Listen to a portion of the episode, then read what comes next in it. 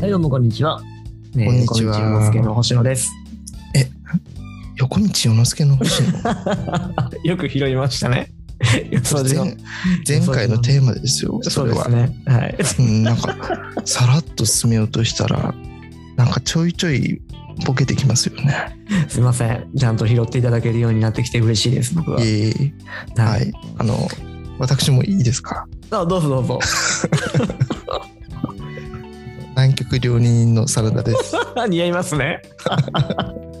それも前回ね、ちょっと話をしましたけど、私もいいですかって、断りを入れてからの。はい。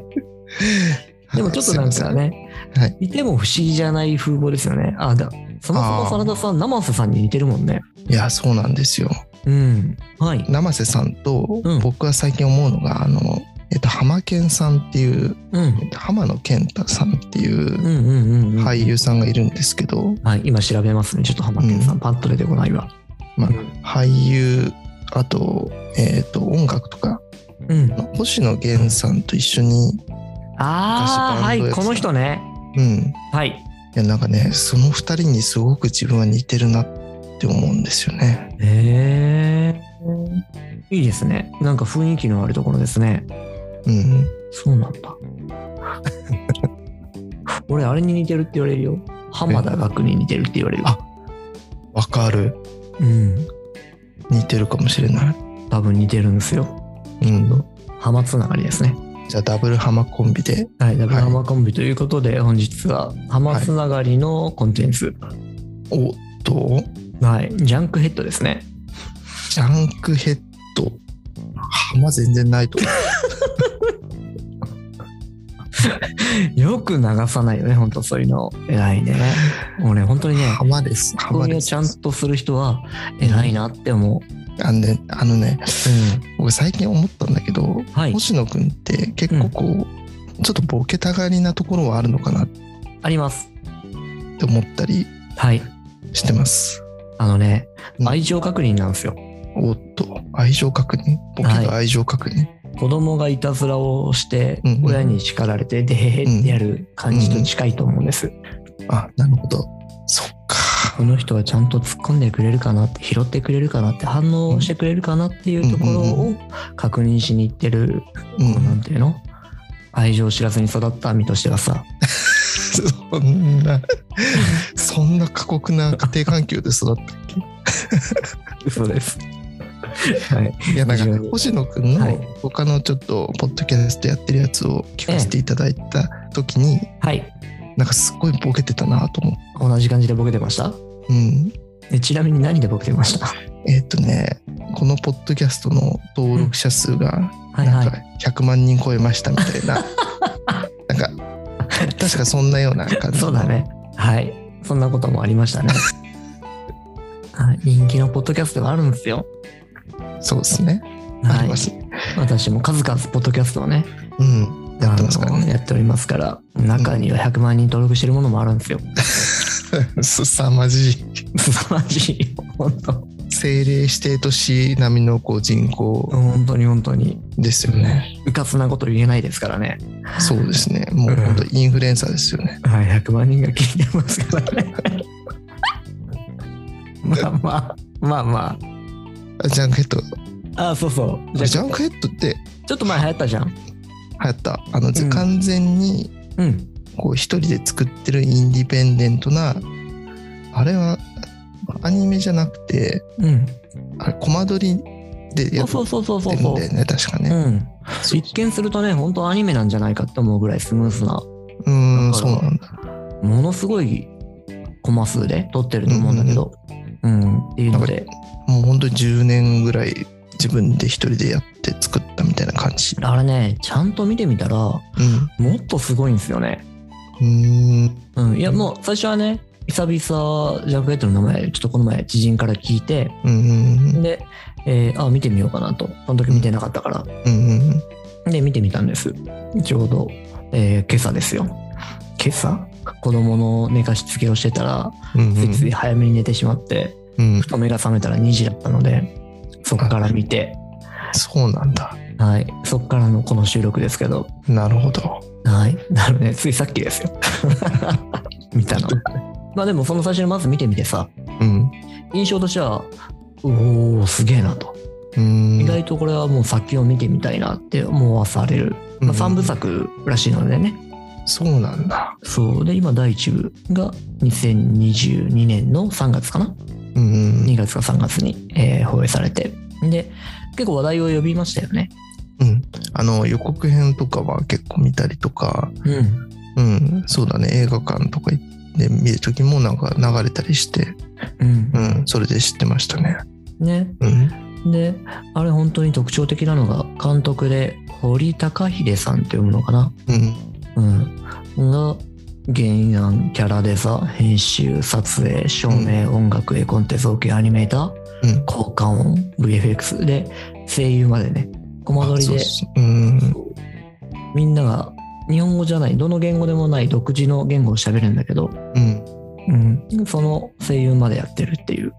すごいんですよ。うん。まあ、そこ特徴的でで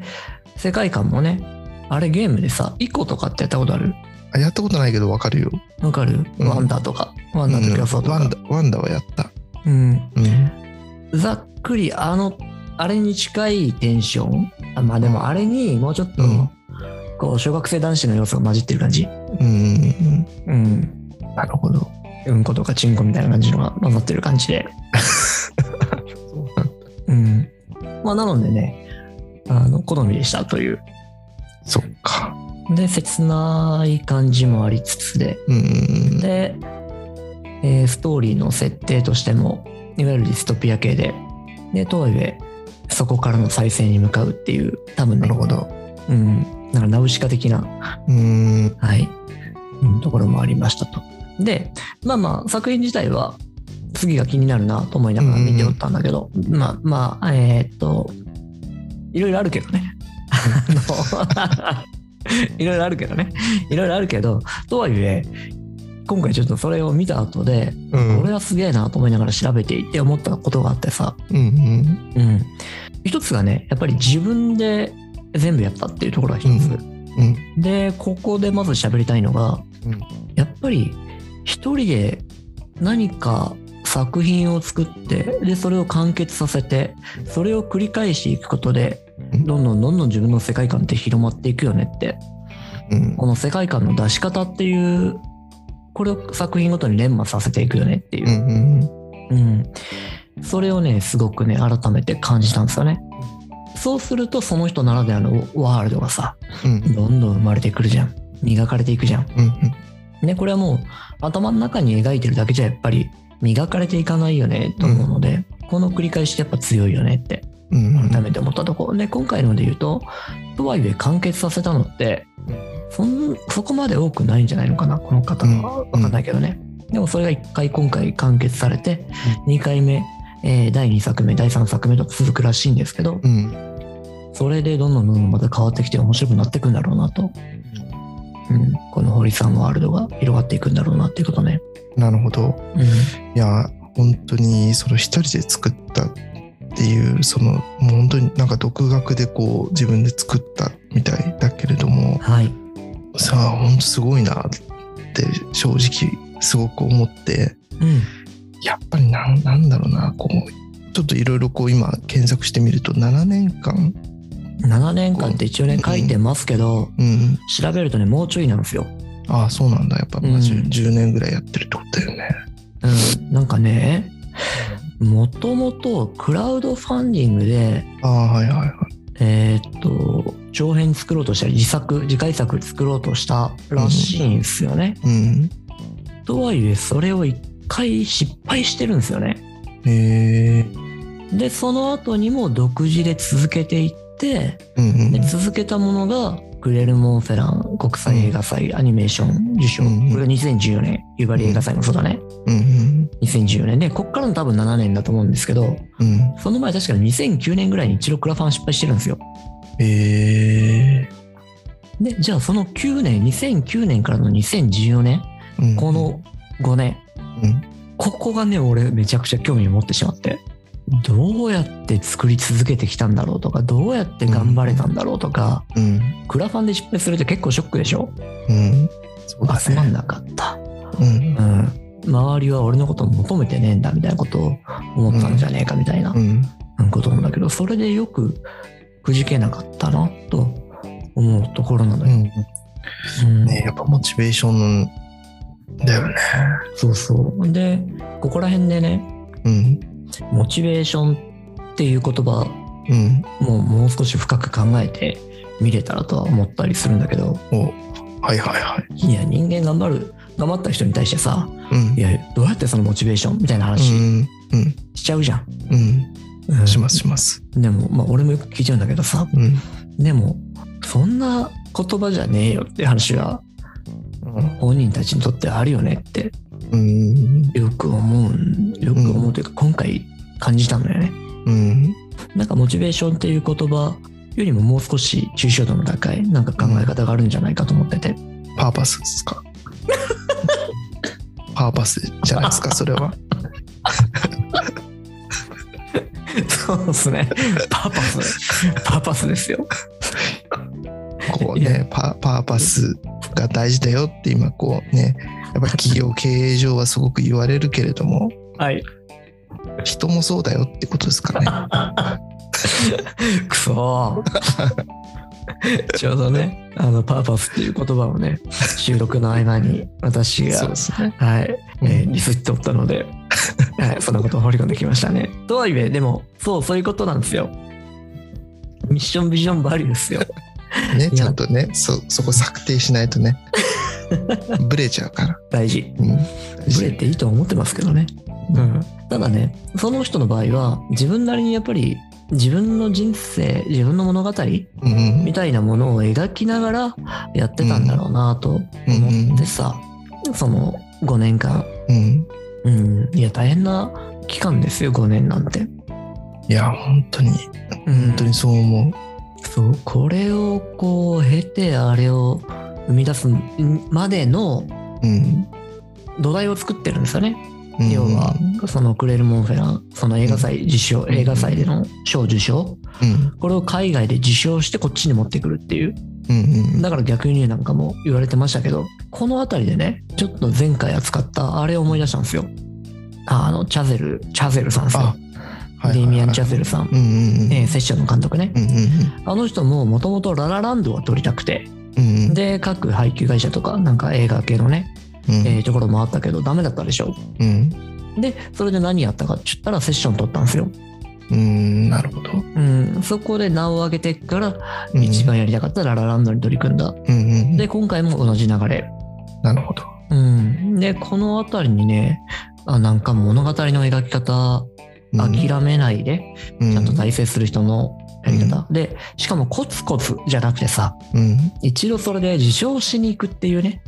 うんうん、分かる人に持ってくっていう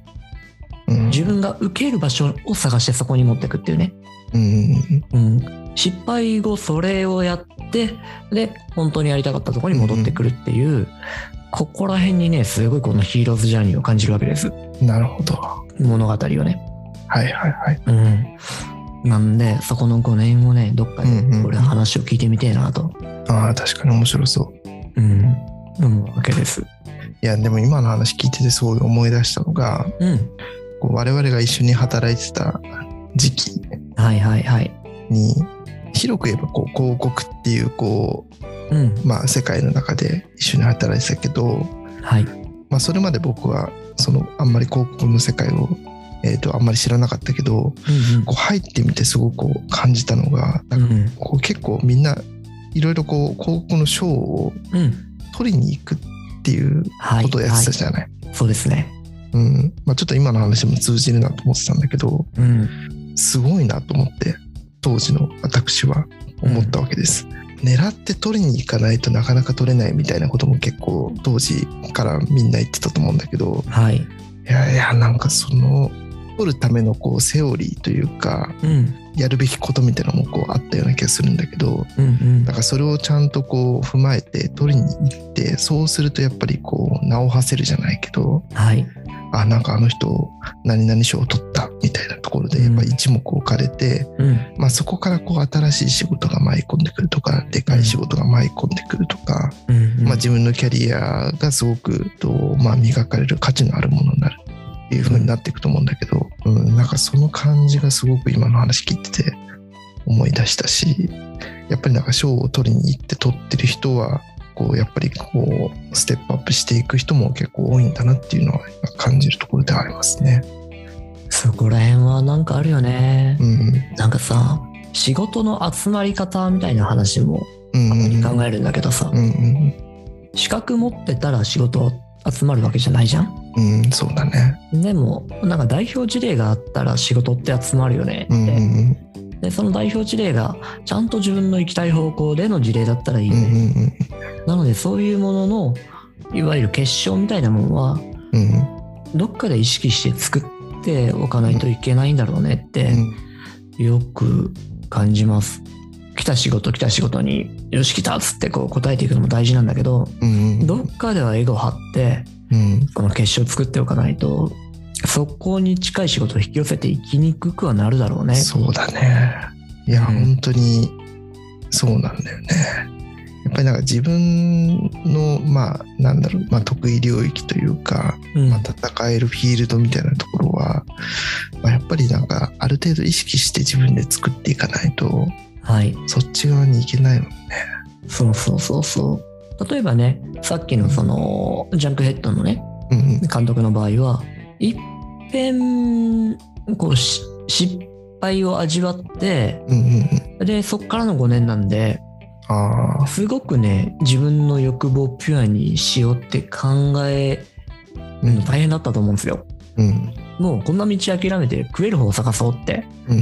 うんい行けるタイミングと行きやすいタイミングというかそういう風になりがちだったと思うんですけどうんうんそこをよく持ったなって。で逆に食う道が近くにあったりとかさうんまあ俺らの場合なんかも特にそうなんだけどうんうんほっといたら仕事はある程度来ちゃったうんりするじゃない、うんうんそうだね。うんっていう道だからこそ自分の道を作るのはすごい大変だったりもするだろうなとは思うんですね。うんうん。いやだって今のままでいけるもんみたいな、うんこの状態。なのでここら辺にもね、やっぱり自分なりの物語を大事にするうんこう考え方、姿勢うん。みたいなものは求められてくるというか、求めたいよねっていう感じだね。そうだね。で、そういうものをコンテンツ見るたびに沸かしてくれるので、うんうんうん。コンテンツ作ってる人たちっていうのはマジですげえなと。いや、すごい。本当に。うん、でそういうものを与えてくれるのは大体一人がもう何から何までやってる作品の方がうん。感じることが多いなんで漫画が尊いなとよく思います、いや、本当にやっぱね、漫画家さんがすごい、いうんや、本当に一人で、まあ原作がつく場合もあるけど、うんまああとはなんか最近は結構スタジオ形式でやってるケースも多いみたいだけど、やっぱりこう漫画家さんは本当に、まあ映画監督みたいな感じで、こう自分、まあ映画監督だけじゃなくて、まあ脚本も書けば、そうよ、演出をして、うん、まあ、音楽はないけどなんかその、まあ、いろんなこう美術とかはい衣装とかも全部自分でやるわけじゃない。そうそうそうそいやーあれは本当にすごいしうやっぱ圧倒的だよね、えうん、音楽と家はういんえうんうん、